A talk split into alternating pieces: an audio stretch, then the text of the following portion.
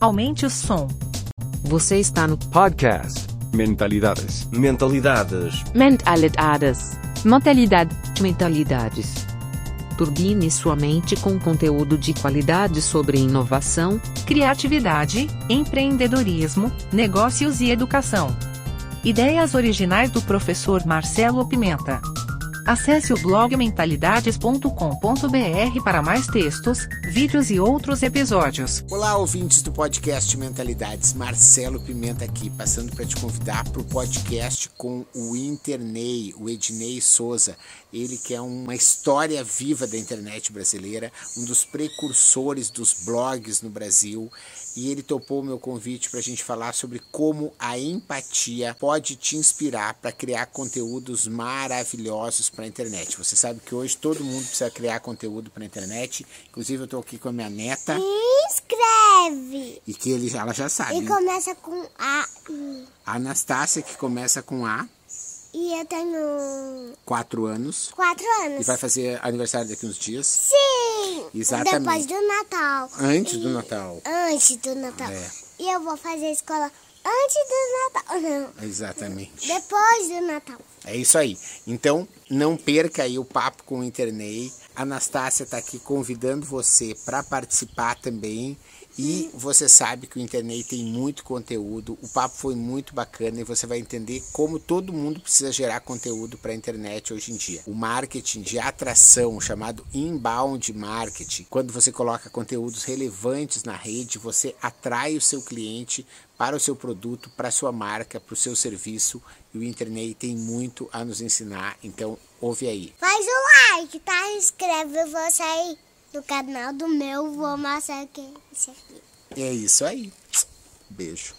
Tchau, tchau. Internei, a gente, esse assunto que a gente vai tratar hoje da empatia em mídias sociais e design thinking para a criação de conteúdo, eu acho que é super relevante, mas não- a gente não pode deixar de ouvir você aqui como diretor acadêmico de uma escola digital para que você dê aí o seu depoimento sobre a importância da formação dos profissionais de todas as áreas estarem compreendendo a revolução digital. Gostaria que você desse a sua opinião sobre isso, em virtude de pandemia e do momento que a gente vive no mundo mesmo. É, a gente está vivendo um momento crítico na história da humanidade, né? O que acontece é que é, a essa altura do campeonato, é, eu acho que ninguém mais está assumindo a posição negacionista, todo mundo já entendeu que é sério, que você precisa, se não tomarmos atitudes drásticas, não vai mudar tão cedo, faz um cronograma de vacinação acelerado e tudo mais, hein? entrando numa época onde o convívio interpessoal ele, ele mudou. E essas pessoas criaram hábitos de pedir online, trabalhar online. Isso muda a cara das cidades, as pessoas se deslocam de uma forma diferente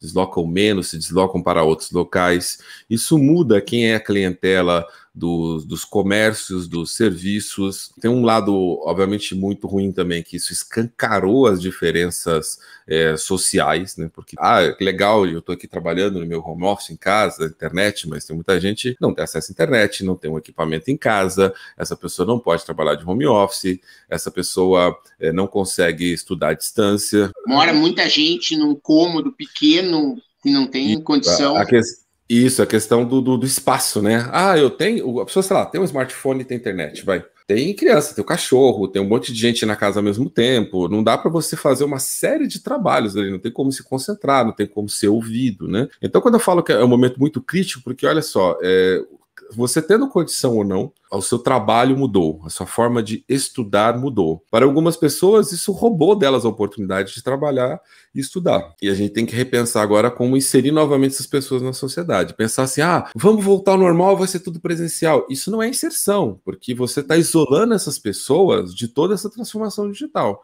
Porque os melhores empregos, as oportunidades, quer dizer, os empregos que não morreram com a pandemia, que não sumiram com a pandemia, que continuaram durante todo o tempo da pandemia, é o que invariavelmente vai estar mais próspero depois da pandemia. Então você vai ter menos empregos presenciais, né? você vai ter mais oportunidades digitais e você tem um, um gap gigantesco das pessoas que não estão preparadas para isso. né?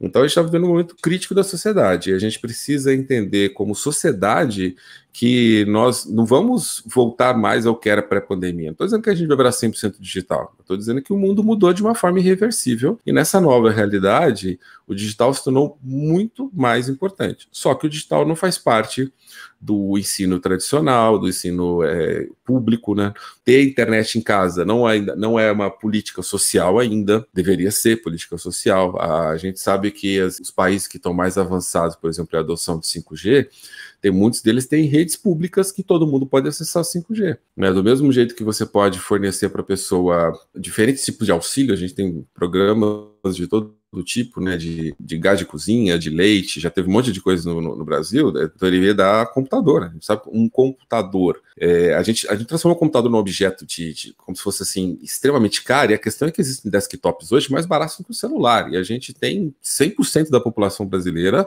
é, com acesso a um celular, né? Então, tem uma, um pequeno gap aí, tem, tem gente que tem três, tem gente que não tem nenhum, mas na média a gente tem mais de um por pessoa no Brasil. Tá? A gente poderia ter essa mesma distribuição de um desktop que é um, um device mais adequado para o estudo, né? que tem uma tela maior, mais adequada para o trabalho, né? Mas a gente não tem um programa social para inserir computador e internet para as pessoas, isso vai criando um abismo cada vez maior. Né? E aí, saindo desse do mundo, vamos dizer assim, do abismo social, né? entrando no universo das empresas que têm capacidade, têm condição e tudo mais, se ela não criou ainda uma maneira de atender 100% digital as pessoas, não estou dizendo eliminar as outras formas, mas que ter essa opção 100% digital, ela está atrasada na transformação digital, talvez de uma forma irreversível para a saúde dos seus negócios. Né?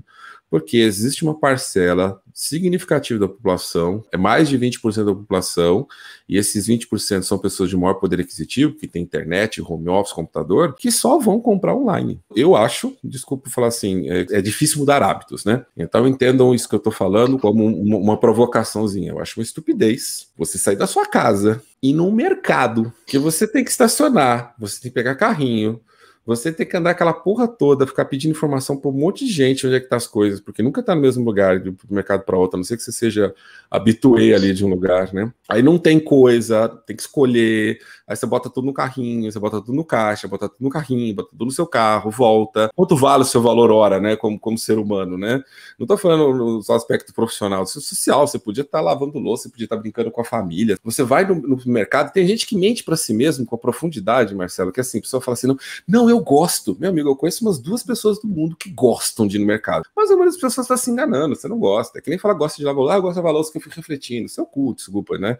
Se na hora que você pega uma máquina de lavar louça, você fala, ai que gente, que fantástico isso, não sei por que eu não tinha. Você não tinha, você não tinha dinheiro, né? Tudo bem, gente, né? A gente vive, a gente vive num país cagado, né? Você não tem condição de ter aquilo, tudo bem mas não faz de conta que você não quer ter aquilo, né? A gente quer, né? Se a gente pudesse chegar hoje, tava falando agora na população em geral, falar assim: você quer ter um computador? Tem gente talvez hoje fala assim: ah, não gosto disso, negócio de tecnologia, faço pessoas. Aí você fala assim: quer um computador? Opa, quero. Então vamos ser sinceros, a gente não quer ir no mercado, né?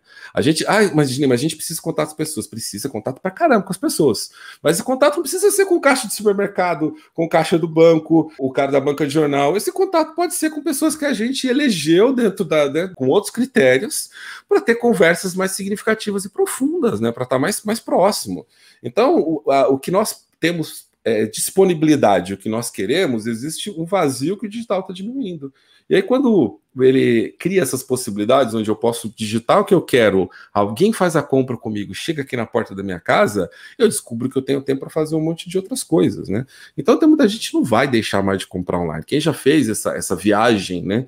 Não vai comprar. E, e, essa galera é a minoria hoje. Né? Então você está falando, ah, você está falando de um mundo que não é de todo mundo? Eu sei, eu sei. Essa galera é uma minoria, é, é uns 20%, 25% da população, depende da pesquisa que se pega aí, e é os 25% da população com mais poder aquisitivo. Comecei essa conversa falando do reconhecimento do abismo social. Né? Agora, você como empresário, você como profissional liberal, né, atuando na, na, na economia, você não quer que esses 25% mais ricos sejam seus clientes? Se você quer, o seu negócio tem que ter essa opção digital para esses caras. Se não tem, seu negócio está em direção ao precipício e você está assim, não, vai surgir uma ponte mágica na hora que eu chegar na beira do precipício. Não vai, você vai cair. Tem muita gente achando que aquele filme, sabe, tem um abismo a pessoa não acredita em você. Aí a pessoa pisa no abismo e aparece uma ponte, né?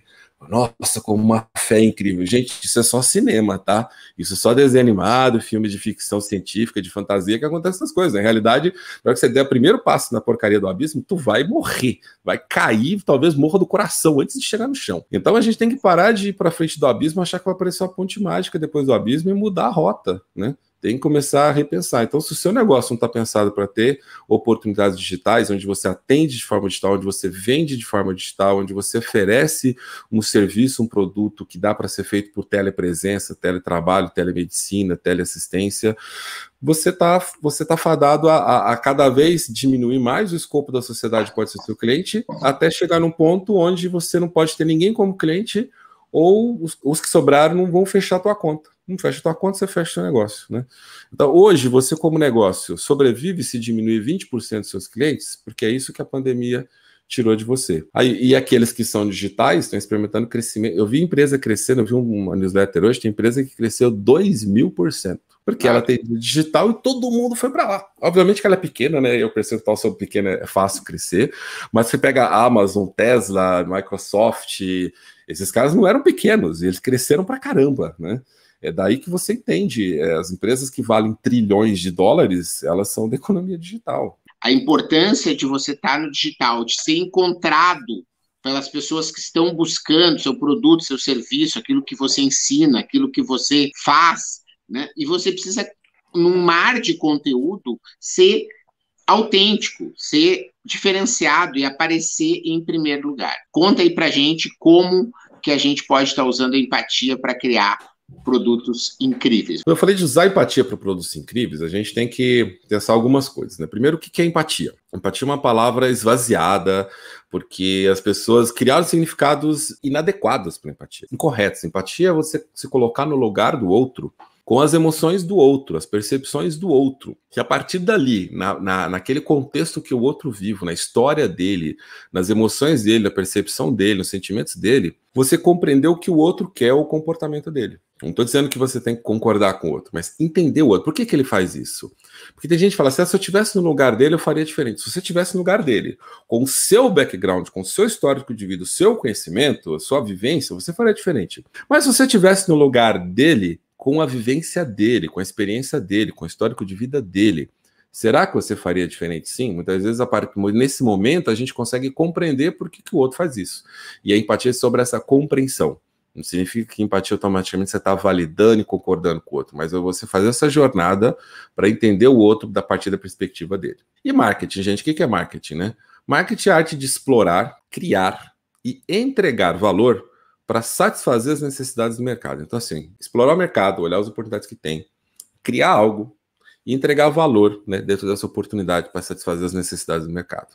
Então, se você pensar bem, se esse mercado que eu quero satisfazer, para o qual eu quero criar, para o qual eu quero gerar valor, é feito de pessoas, e a empatia é sobre se conectar pessoas, né? Então, entender as necessidades dessas pessoas é a alma do marketing. Então, aí a gente criou uma conexão entre o, o marketing e a empatia diretamente. Né? Você criar empatia, eu estou falando sobre isso, sobre você ir ali no mundo do outro e da perspectiva dele entender o que ele quer. E, e, aí você vai criar produtos e serviços da perspectiva dele. Você, sabe quando você tem um problema, você pensa assim, nossa, se alguém criasse um serviço, alguma coisa que resolvesse isso, eu comprava na hora. É a oportunidade de você entrar na cabeça da pessoa e ter essas ideias, só que aí, aí você volta depois para o seu lugar e aí no seu lugar você cria esses produtos e serviços que você tem certeza que as pessoas vão querer. Existem ferramentas para a gente fazer essa jornada de empatia, né? Como o próprio Marcelo falou aí dentro do design thinking, que é um processo de você pensar como designer para criar produtos e serviços, né? É, a empatia é, o, é, a primeira fase do design thinking. No processo de empatia, a gente entra no mundo das pessoas, entende problemas e vamos criar soluções específicas para aqueles problemas ali. E aí a gente evita de criar um produto ou serviço que não vai encontrar mercado, porque a gente já fez uma análise profunda de mercado. Algumas ferramentas para esse mundo da empatia, né? Existe o um mapa de empatia, que eu vou mostrar um pouco rapidinho para vocês. É, você pode fazer pesquisa de campo, ir a campo, conversar com as pessoas. Desk Research, você pesquisa da internet pesquisar blogs, é, canais no YouTube, podcasts, redes sociais, Twitter, Instagram, etc. Ler as pessoas, observar as pessoas digitalmente, ler artigos. Hoje em dia, esse desk research, você fazer é, da, da, da, mesa, né, que virou desktop hoje o computador, essa pesquisa, você consegue acessar uma infinidade de recursos e para entender um determinado público. Entrevistas, eu, eu não gosto de substituir, mesmo a gente tendo essa oportunidade de desk research, entrevista é importante, porque nessa desk research vai achar hipóteses, na pesquisa de campo das hipóteses, e quando entrevista você consegue validando essas hipóteses e ter uma, uma percepção um pouco mais clara, né? E tudo isso está dentro do campo da sociologia, né? Que é entender a, a, a sociedade, como ela funciona, a dinâmica da sociedade, né? Falei de mapa de empatia, esse aqui é o mapa de empatia mais atualizado, né? Então você, na verdade, vai fazer as suas pesquisas, né? Desk Research, pesquisa de campo, entrevista, e vai anotando aí, né? Com quem que eu estou empatizando, né? O que que essa pessoa precisa fazer, né? O que que ela vê no mundo ao redor dela, o que que ela fala, o que que ela faz, o que que ela ouve, né? e aí como ela se sente no final, né? Quais são as dores, né? E quais são os seus desejos, os seus sonhos, né? E aí você vai tentar fazer, criar coisas, né? A partir daí que minimizem essas dores, né? Ou que realizem esses sonhos, esses desenhos, que proporcionem esses gains para o público. Então, o Sociologia, depois eu queria recomendar para vocês ouvirem esse TED Talks, é um TED Talks fantástico, então, o, é o autor da, do TED é o Sam Richards, né? O nome da palestra dele se chama Experiência Radical em Empatia. E ele explica de uma forma bem rápida, são 18 minutos, né? Não vou passar aqui porque ia tomar muito nosso tempo, mas como que empatia funciona, como é que é esse negócio de colocar no lugar do outro, o que é o que não é empatia, vale muito a pena que você quer entender de uma forma mais profunda, né? E se você estudar mais sociologia, com certeza você vai se aprimorar nessa capacidade de entender né, o, o outro a partir da, da sociedade, da transformação social. O que, que é esse negócio de criar conteúdos pensando em empatia? Né? Um entendeu o que é empatia, né? Um entender como o marketing se conecta na empatia, quais são as ferramentas que eu tenho para conhecer, entender sobre empatia, né? usar essas ferramentas, e aí quando eu tenho essa análise, né, eu tenho um mapa de empatia preenchido, eu tenho essa persona preenchida, né, eu entendo, agora que eu entendi o meu público, né, antes de criar um conteúdo eu vou me perguntar, né, como esse conteúdo vai satisfazer um sonho ou desejo do meu leitor, do meu ouvinte, do meu, né, da minha audiência. Esse conteúdo está entregando alguma coisa, né? vai satisfazer, vai, vai resolver um daqueles pains lá, ou vai dar algum daqueles gains para ele, né? Como esse conteúdo vai diminuir uma dor ou medo dele, né? Então, esse conteúdo está trabalhando né, no, no, numa dor existente, algo que a pessoa realmente precisa. Muitas vezes a pessoa produz um conteúdo só para propagandear algo que ela quer. E aí fala assim, nossa, que conteúdo bacana, tá falando muito bem do meu produto, do meu serviço. Mas não é isso que o, o coleguinha está procurando, né? Você tinha que mudar a perspectiva do seu texto do ponto de vista do leitor. E isso é trazer o leitor para você, isso é trazer o ouvinte, o espectador para você, né? E a partir desse momento que você se conecta com ele, ele se abre para conhecer seu produto e serviço posteriormente, né? Como esse conteúdo interage com o ambiente ao redor dele? Porque quando você compreende esse ambiente onde a pessoa está, e criar algo relacionado a esse ambiente, é muito mais fácil você oferecer para ele uma solução que está ligada àquele mundo onde ele vive. Né? Eu comecei a, a, minha introdução falando do abismo que a gente vive, né, social, em função do digital, né, que a pessoa não tem um ambiente em casa adequado, é, muita gente na mesma casa, filho em casa, a pessoa não tem uma conexão de internet, não tem um computador. Quer dizer, eu não, eu não me iludo né, sobre a realidade que está no Brasil, eu tenho que compreender essa realidade para entender quem está na realidade, vê na realidade, onde eu posso ir lá e vender meu produto e serviço. Então, essa, essa pessoa que tem a conexão, ela não tem a mesma conexão que eu. Ela tem um computador, ela não tem o mesmo computador que eu. Então, não é que é bom para mim, vai ser bom para o meu público. Né? Às, às, vezes as pessoas pensam, ah, eu vou trabalhar com quem está aqui pertinho de mim, né? E, e, e, vou, e, vai resolver o problema. As pessoas que, que são seus clientes, muitas vezes estão muito longe da sua realidade. Então, como é que é esse ambiente, né? E como é que esse conteúdo conversa com as coisas que ele fala? Você sabe o que ele fala, né? É, a gente está vivendo momentos de BBB, né? Até a menina lá foi pro quarto secreto, tá ouvindo todo mundo fala, né? Você consegue criar um quarto secreto na sua cabeça e ouvir, sem você estar presente, sem você se colocar no ambiente, o que que o seu público conversa, o que que ele fala, e aí sem mágoa e rancor, a partir dessa perspectiva, né? Criar algo que converse com ele, às vezes isso vai exigir você mudar seu tom de voz, vai exigir você mudar sua linguagem, vai exigir você mudar um monte de coisas, né? Mas e aí é que você vai criar conteúdos que vão se conectar com ele efetivamente.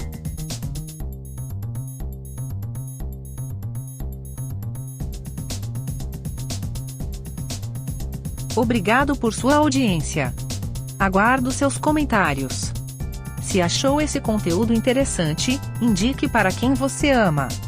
No YouTube temos dois canais, procure por Mentalidades e Professor Marcelo Pimenta. Assine nossa newsletter gratuita em nosso site. E não deixe de participar da novidade, nosso canal Mentalidades no Telegram. Te espero lá.